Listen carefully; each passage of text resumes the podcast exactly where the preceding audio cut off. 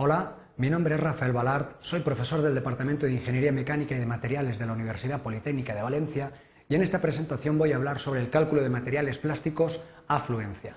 En primer lugar, realizaremos una introducción sobre la necesidad de eh, conocer el comportamiento a fluencia de los materiales, a continuación definiremos el problema, procederemos a su resolución y por último realizaremos una serie de consideraciones según la presentación.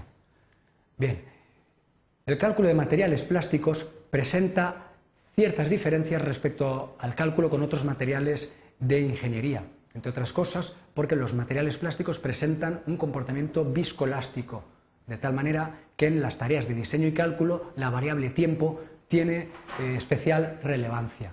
Son muchas aplicaciones en el campo de la ingeniería donde los materiales trabajan en condiciones de fluencia o plastodeformación, es decir, en condiciones de tensión constante.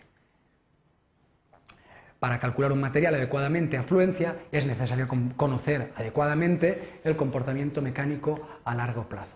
Veamos el planteamiento del problema. Es el siguiente. Un pequeño mecanismo de polipropileno consta de una varilla de longitud L igual a 80 milímetros, de sección cuadrada B igual a 4 milímetros, vía apoyada. La varilla debe soportar una carga P aplicada en el centro, tal como se muestra en el esquema.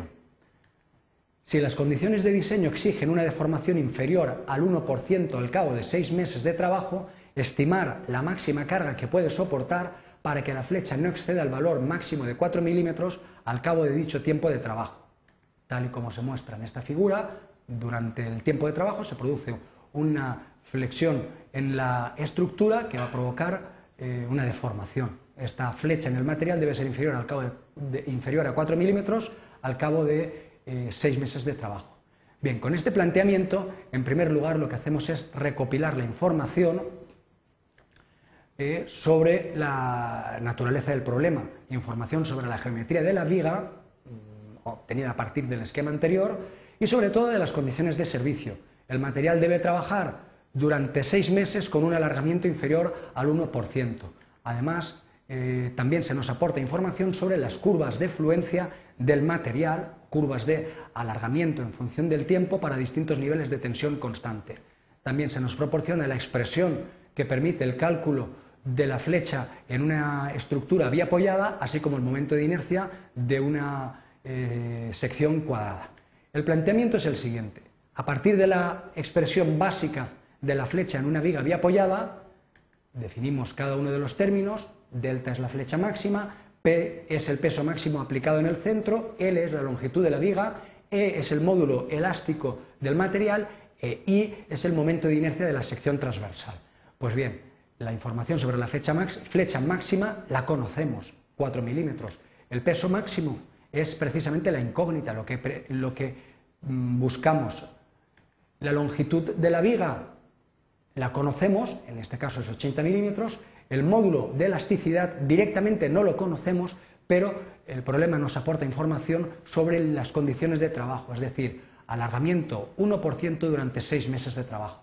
Y el momento de inercia lo podemos calcular conociendo la geometría de la sección transversal, puesto que es igual, eh, el momento de inercia I es igual a B a la cuarta partido por 12. Despejando de la expresión anterior, obtenemos la expresión que nos permite obtener el peso eh, el peso máximo que puede soportar esta viga. Eh, lo, único que nos falta es calcular el módulo elástico del material, que realmente es el módulo de plastodeformación, porque al tratarse de un material plástico depende de la variable tiempo. Veamos cómo podemos calcular el módulo de plastodeformación.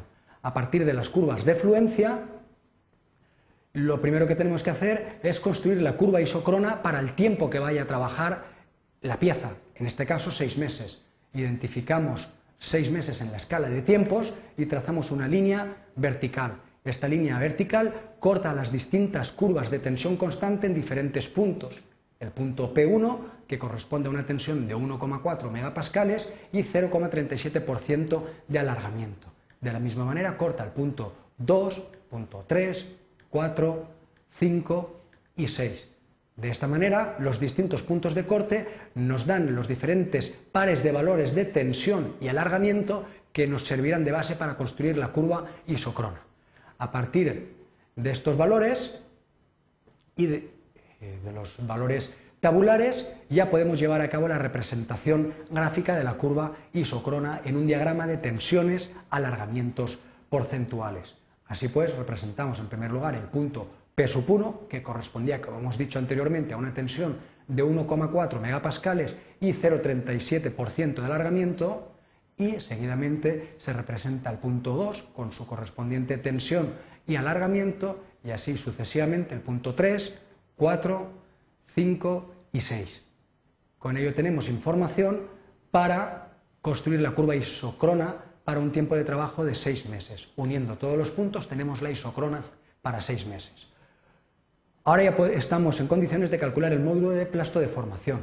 Hemos visto que el enunciado establecía que el material debía trabajar con un alargamiento inferior al 1% al cabo de 6 meses. Pues bien, identificamos 1% de alargamiento en el diagrama y vemos el punto de corte con la curva isocrona. Identificamos la tensión correspondiente a este alargamiento, resultando ser de 3,8 megapascales. A partir de estos dos valores podemos estimar el módulo de plastodeformación para un tiempo de trabajo de 6 meses con un 1% de alargamiento, como el cociente entre la tensión y la eh, deformación unitaria, 3,8 dividido entre 0,01, dando un resultado de 380 megapascales. Una vez tenemos este valor de módulo de plasto de formación, y a partir de la expresión que hemos obtenido anteriormente, ya tenemos toda la información. La flecha máxima es 4 milímetros, el peso es la incógnita, la longitud de la viga son 80 milímetros, el módulo de plasto de formación del material para 6 meses y 1% de alargamiento son 380 megapascales y el momento de inercia de la sección transversal son 21,33 milímetros a la cuarta sustituyendo todos estos valores eh, en unidades del sistema internacional en la expresión anterior, obtenemos el resultado que es de un peso máximo de 3,04 newtons, que equivale a aproximadamente 310 gramos. Las consideraciones finales que podemos hacer en base a este cálculo son las siguientes. El módulo elástico de un material plástico no es un valor constante, depende del tiempo como consecuencia de la naturaleza viscoelástica de los materiales plásticos.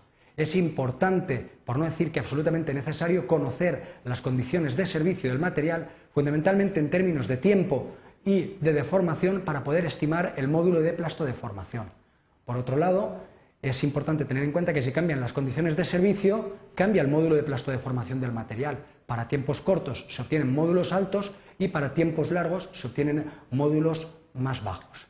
Muchas gracias por su atención.